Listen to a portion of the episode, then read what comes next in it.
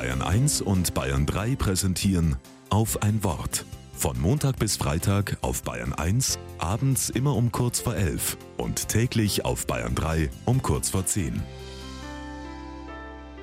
Mit Claudia Henrich Eck. Diese Narbe hier auf meinem Daumen, immer wieder fällt mein Blick darauf. Ich erinnere mich noch genau, wie ich nach der Schule im Bus sitze. Meine Hände spielen mit so einem kleinen Metallhaken.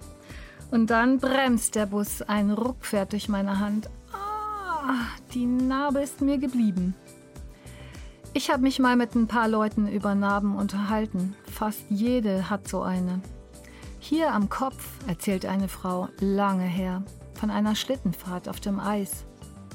Und ein alter Mann unter Tränen, mein Leben wäre fast vorbei gewesen. Aber die Granate hat mich nicht getötet. Die Narbe erinnert ihn jeden Tag daran.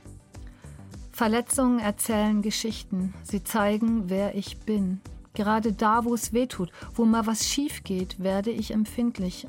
Und es kann etwas daraus entstehen, vielleicht sogar etwas, womit ich nicht gerechnet habe. Das heißt nicht, dass alle schrecklichen Erfahrungen wieder gut werden. Die bleiben.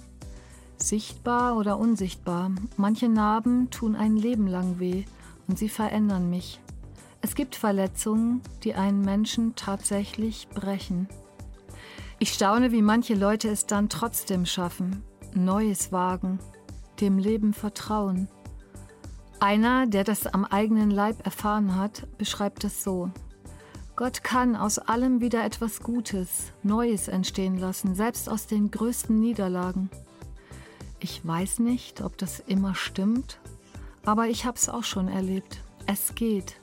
Mit Niederlagen leben und sogar mit Narben schön sein.